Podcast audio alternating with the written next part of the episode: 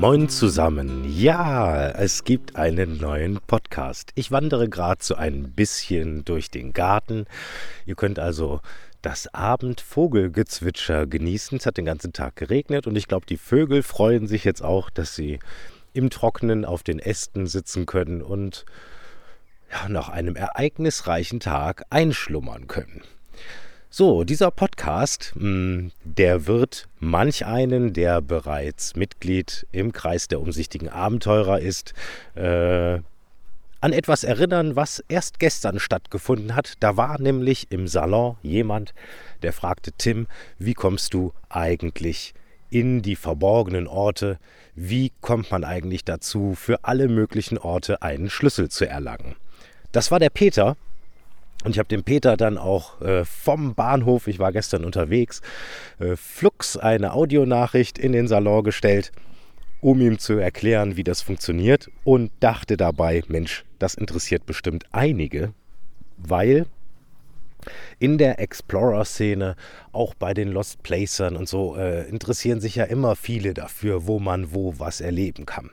Jetzt bin ich ja nicht dafür bekannt, Lost Places zu besuchen, sondern eher dafür bekannt, verborgene Orte zu besuchen, die der Öffentlichkeit nicht zugänglich sind. Was ja jetzt seit ja, jetzt fast 18 Jahren äh, Programm meiner Arbeit ist.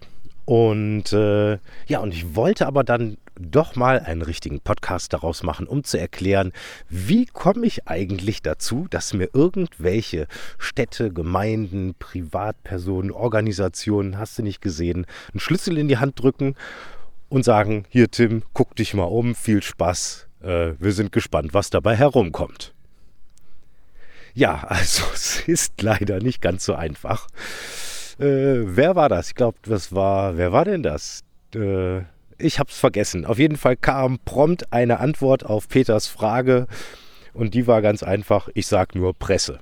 Ja, mh, hm, da werden jetzt bei manch, bei einigen Leuten irgendwie die Hoffnungsklappen runter kleppern und sagen, ja, die Presse halt. Ne? Ja, er hat im Endeffekt schon recht. Das ist tatsächlich so.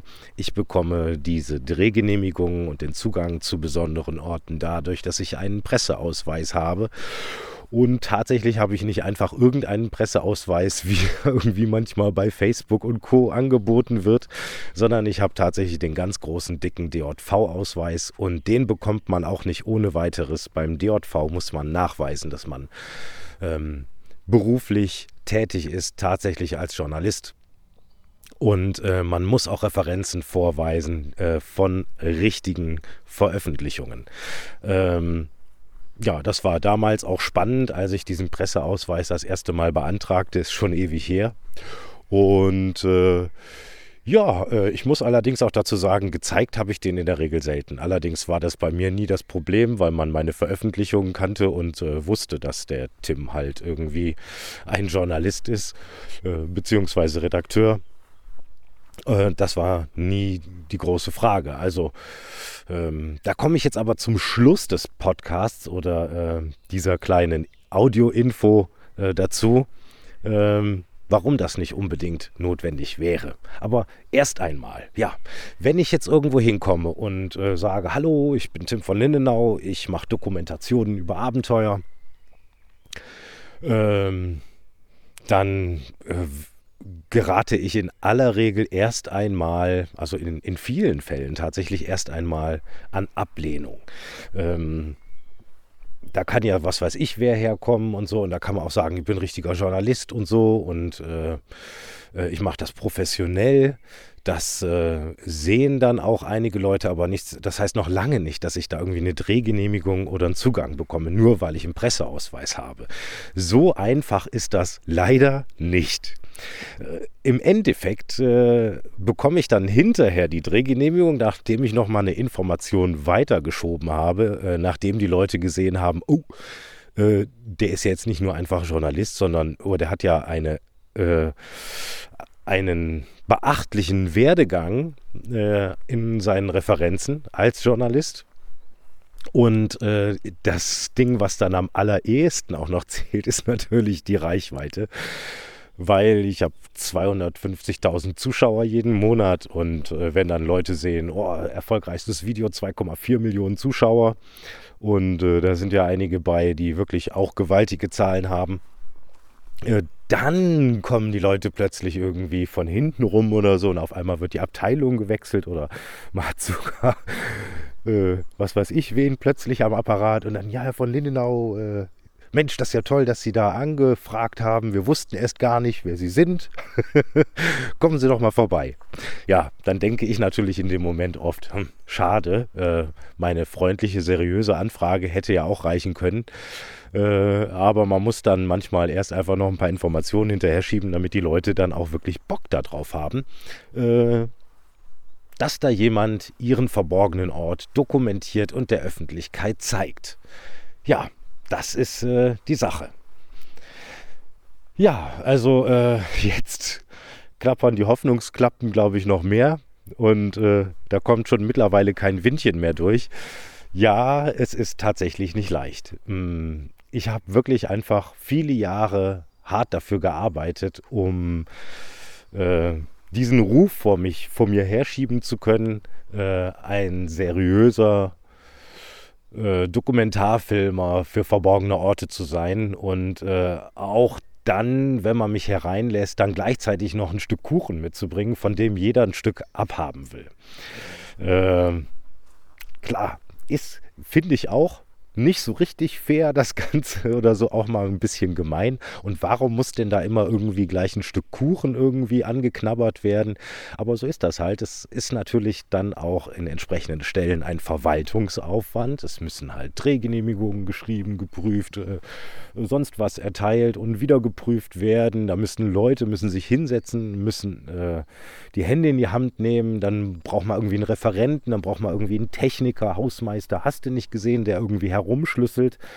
Äh, manch einer irgendwie möchte dann noch losrennen und gucken, ist denn da überhaupt alles in Ordnung? Können wir das so zeigen vor der Kamera? Ähm, das ist also tatsächlich für die Schlüsselmeister auch ein, ein bisschen ein Aufwand. Und da will man natürlich dann auch, ja, hm, das nicht einfach ganz umsonst machen. Man will auch was davon haben. Das kann ich schon verstehen. Und äh, dementsprechend ist das auch nicht so leicht. Ja. ja, so, so sieht das aus. Aber es gibt da durchaus auch noch Möglichkeiten. Und ich äh, würde mal sagen, ähm, die Sache ist halt die, würde ich jetzt hergehen und äh, würde, wie es sich viele Menschen wünschen, viel mehr und öfter Videos herausbringen, dann könnte ich natürlich meine Qualität auch gar nicht halten. Ich habe ähm, einen enormen Aufwand äh, für meine Dokumentationen. Der größte Aufwand ist in aller Regel tatsächlich die Vorbereitung und das Einholen der Drehgenehmigung. Äh, der Aufwand, äh, der übersteigt oftmals die, die Zeit des Filmschnitts und der Aufbereitung der Inhalte. Das dauert mittlerweile ungefähr im Durchschnitt, ja, ich glaube im Durchschnitt zwei bis drei Tage. Das heißt, nachdem ich an dem Ort war und gefilmt habe, erlebt und entdeckt, sitze ich hinterher noch zwei bis drei Tage da. Ähm, dann habe ich natürlich einen Drehtag gehabt oder einen Teil eines Drehtags. Da gibt es allerdings auch immer Vorbereitung und Nachbereitung. Ähm, da geht also quasi eigentlich ein ganzer Tag bei drauf. Und wenn ich das jetzt zusammenrechne und sage dann, das sind jetzt insgesamt drei bis vier Tage, dann äh, und sage, dass die dass die äh, Möglichkeit, dass ich diesen Ort überhaupt besuchen konnte, äh, die eigentlichen Produktionszeit übersteigt, ja, dann könnt ihr auch sehen, äh, das ist gar nicht möglich, dass der Tim irgendwie so viele Videos raushaut, weil es einfach jedes Abenteuer bis auf so manche Kleinigkeiten zwischendurch, äh, über die ich mich dann sehr freue, wie zum Beispiel eines der letzten Videos, wo ich in diesen dunklen Schacht gestiegen bin. Das hat mich beim Filmen, äh, glaube ich, eine Viertelstunde gekostet und hinterher beim Schnitt irgendwie boah, drei, vier Stunden. Das ging ruckzuck, das macht dann Spaß.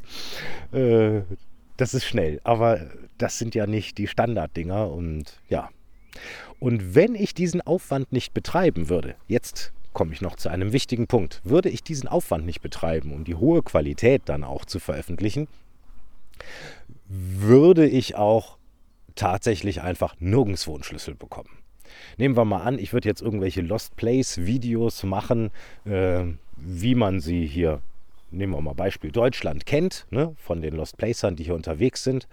Äh, da würde da würde mit Sicherheit keine Stadt und keine Gemeinde kommen und sagen, oh ja, das wollen wir auch, da wollen wir auch mit dabei sein. Nein, nein, die wollen ja schon einen fernsehähnlichen Beitrag dann haben, mit dem sie dann richtig sich auf die Brust klopfen können und sagen können, guck mal hier, äh, was wir hier für einen tollen Beitrag über unseren verborgenen Ort haben. Würde ich diesen Aufwand nicht betreiben, dann hätte da keiner Interesse dran und äh, es gäbe auch überhaupt gar keine Tim von Lindenau auf Abenteuervideos. Also ihr seht, das Ganze, der Kreis schließt sich in sich und es ist wirklich nur möglich in der Form, wie ich das mache. Und da entstehen immer wieder auch Lücken, weil hm, einen Ort zu finden alleine, der für mein Programm geeignet ist, damit ich regelmäßig tolle, hochwertige Dokumentationen veröffentliche, das ist schon schwer. Ich sitze jetzt zum Beispiel gerade an so einem Punkt, wo ich sage, oh, ich brauche das nächste tolle große Abenteuer. Ja, äh, ich kann jetzt hier übrigens schon mal eine kleine Info in den Raum werfen. Es wird einen zweiten Teil aus Fürstenau geben. Ja, und äh, tatsächlich werden wir dort weitere äh, verborgene Gänge erkunden. Ihr könnt euch also darauf auch freuen. Nichtsdestotrotz suche ich nach einem tollen Ding, äh, wo ich mal wieder so ein klassisches Tim alleine unterwegs irgendwie entdeckt, was Abenteuer machen kann, was aber dann auch richtig spannend ist. Und äh, da drängt dann auch wirklich regelmäßig auch die Zeit bei mir, weil ich muss natürlich auch gewisse Abstandsregeln einhalten. Ähm, YouTube ist zum Beispiel nicht ewig geduldig. Und äh, ganz klar muss ich sagen, ich bin wirklich auf den YouTube-Algorithmus angewiesen in der ganzen Geschichte, weil leider Gottes, ähm, ich kann das nur sagen, leider Gottes, ich habe 50.000, nein, also insgesamt Social Media über 60.000 Abonnenten. Und würde jeder ab und zu mal hergehen und würde sagen, ich schicke dem Tim jetzt mal per PayPal irgendwie da, was weiß ich, so ein paar Groschen rüber. Nehmen wir mal an, jeder würde jetzt hergehen und würde sagen, oh, komm, einmal im Monat ein Euro. Ja, das könnt ihr euch ausrechnen, was für Summen das wären. Aber leider, leider machen die Leute das nicht. Also es gibt wirklich ein paar ganz großartige Menschen äh, deren, ja selbst deren wenige Namen ich äh, mir leider nicht merken kann, die überweisen regelmäßig richtige Summen. Das macht man nicht mal einfach so, da 50 Euro schicken oder so. Aber sie machen das regelmäßig. Und dann gibt es noch andere Leute, ne? äh, wie den großartigen Willi, der, der steigt da noch mehr ins Feld. Und, äh, und, und und da sind auch wirklich einige Leute bei, die sind da auch nicht pingelig. Ne? Äh, und, und ohne die ging das auch gar nicht. Wenn ich nicht ständig auch mal diese Leute hätte, die sagen, ich überweise mal 10 oder 20 Euro, dann würde das überhaupt gar nicht funktionieren, das ganze Ding. Und es sind leider erschreckend wenige. Ähm, ja, ich will aber natürlich auch nicht hergehen und da irgendwie auf die Tränendrüse drücken oder da Druck machen, sondern ich lasse mir halt was einfallen, wo die Leute vielleicht selber ein bisschen animiert werden äh, auch mit tätig zu werden und nicht nur zu schauen und zu konsumieren, sondern auch zu helfen. Und äh, ja, da das eben trotz der vielen Abonnenten nicht so leicht ist, äh, die Leute dazu zu bewegen, was zu spenden, äh, ist das ganze Projekt auch manchmal nicht ganz so einfach. So, ne? es, ist, es ist gerade so tragfähig. Also äh, gerade so. Und es gibt immer wieder Momente, wirklich beständig bisher, wo ich das nicht leicht habe. Dabei könnte es wirklich leicht sein, weil stell dir vor, jeder würde mal sagen, ach komm, ich schieb mal eben da ein klein bisschen rüber. Die, die paar Mark, die haben wir immer übrig. Ich mache das übrigens auch mit anderen YouTubern, die ich gerne mag. Das sind nicht viele, aber YouTuber, wo ich sage, ich schätze diese Arbeit, das ist großartig. Die bekommen von mir regelmäßig Geld. Ein Fünfer nur, ne? aber regelmäßig. Und in der Masse hoffe ich dann, das sind dann mehr.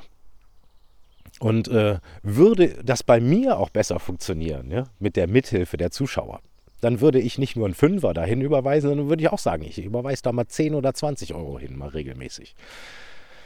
Äh, und da diese Spendenbereitschaft auch so gering ist, ist das auch eine Summe, die, die ist wirklich vonnöten. Ja, aber jetzt bin ich total abgekommen vom Thema, ihr seht. Äh, da steige ich direkt auch so emotional so ein bisschen rein. Ja, ist einfach, ist so. Wir müssen alle irgendwie äh, über die Runden kommen. Und ich denke, dass ich äh, mir sehr viel Mühe gebe und viele Menschen glücklich mache mit meinen Beiträgen und gut unterhalte und informiere. Und wünsche mir da einfach so ein bisschen mehr Einsatz. Das wäre wirklich toll. Ja. Äh, aber lange Rede, voll vom Thema abgekommen. ähm, es geht ja hier quasi um die Drehgenehmigung. Also das ist nicht so leicht. Ne? Selbst ich habe es nicht leicht, äh, beziehungsweise ich habe es schon nicht schwer, aber ich muss auch erst immer so ein bisschen prahlen, bevor irgendwie mein Ruf erhört wird. Ja, äh, aber ich habe das dann auch äh, im Beitrag im Salon gesagt. Es gibt äh, da immer noch die tolle Möglichkeit, äh, einfach ganz freundlich mal anzuklopfen oder anzurufen und zu sagen, hey, hier, wir haben hier da Interesse. Ähm, kann man da nicht mal irgendwie reingucken? Können wir da nicht mal einen Blick reinwerfen? Ähm, gerade auch für Privatleute ist es natürlich hm, einfach. Also da müssen nicht irgendwelche Sachen beachtet werden bei irgendwelchen Ge Veröffentlichungen, die vielleicht noch einen gewerblichen Charakter oder sowas haben. Ähm, und wenn man da auf einen netten Menschen trifft, einen Hausmeister, Techniker, was weiß ich, dann kann man da schon mal Glück haben, dass er dann sagt, ja komm hier, äh, geh mal gucken, äh, ich rauche gerade eine Zigarette, in zehn Minuten bist du wieder draußen. Äh, ich habe einen, hab einen guten Bekannten, der macht das auch so, der macht das äh, sogar sehr häufig und ist damit sehr erfolgreich. Ja? Seriöser, äh, gestandener Mann, ne? Äh, einfach ein Fable dafür. Er ist auch jemand, der die Menschen irgendwie gerne ansteckt, irgendwie, ne? Mit einem Lachen und spannenden Geschichten. Und äh, ja, und wenn man dann entsprechend auftritt, kann man da auch Glück haben. Und ich weiß, dass es bei ihm auch so oft ist, dass er zum Beispiel Anfragen stellt für kleinere Gruppen, wo er dann im Freundes- und Bekanntenkreis Leute zusammentrommelt und er besorgt dann da irgendwie einen Eintritt an irgendeinem besonderen verborgenen Ort und dann kann die ganze Gruppe das äh, besuchen.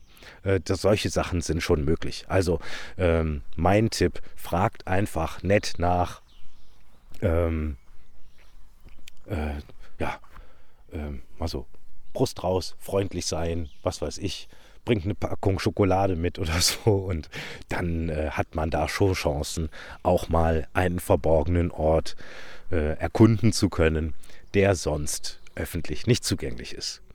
Ja, und dann noch eine kleine Info hinten dran. Äh, ganz oft haben solche, gerade die alten historischen verborgenen Orte, einfach äh, eine Problematik, warum sowas zum Beispiel auch nicht am Tag der offenen Tür oder sowas oder bei sonstigen Veranstaltungen zugänglich ist. Ähm, das ist einfach schwierig. Es geht hier meistens um Sicherheit und um die Einhaltung von irgendwelchen Fluchtwegsgeschichten oder so. Es ist zum Beispiel so, äh, kommt man an so einen Ort und der ist natürlich äh, baulich nicht im besten Zustand, dann geht das schon mal gar nicht, weil da trägt ja dann der Schlüsselmeister eine Riesenverantwortung, dass den Leuten, die dort hineingehen, auch wirklich nichts passieren kann.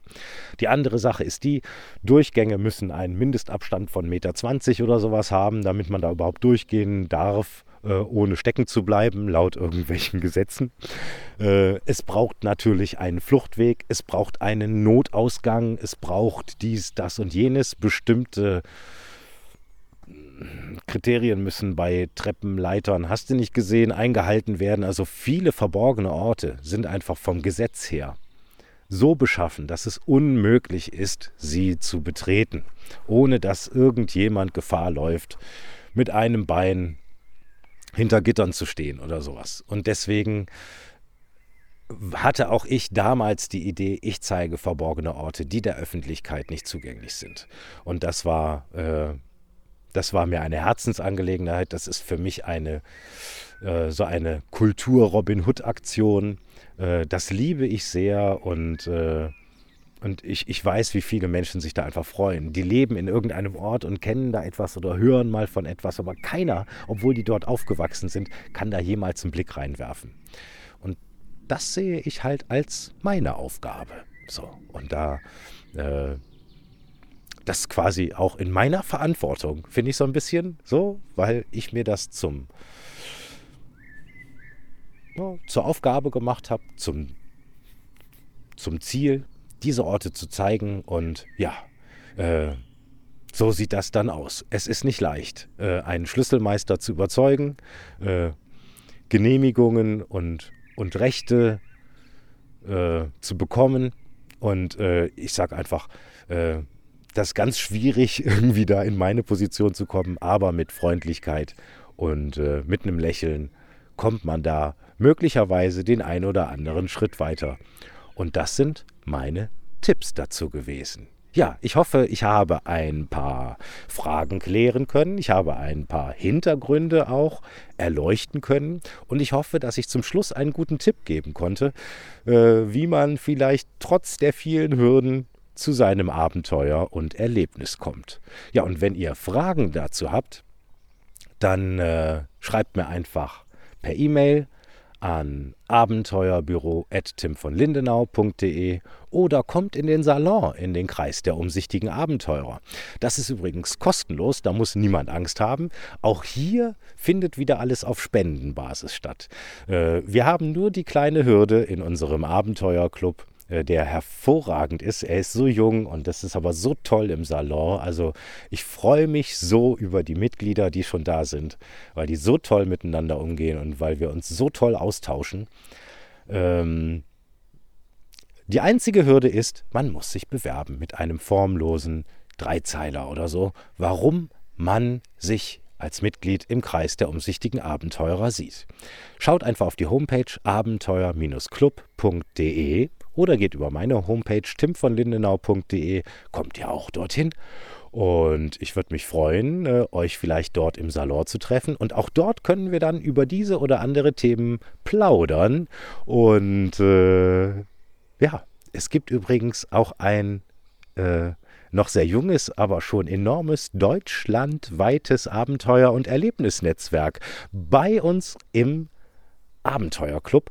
Und es gibt sogar ein Archiv, das zum Beispiel mit solchen Beiträgen wie diesen hier gefüllt ist und wo besondere Beiträge auch veröffentlicht werden, die sonst nirgendwo Veröffentlichungen im öffentlichen Raum finden, sondern die nur für die Mitglieder des Kreises sind.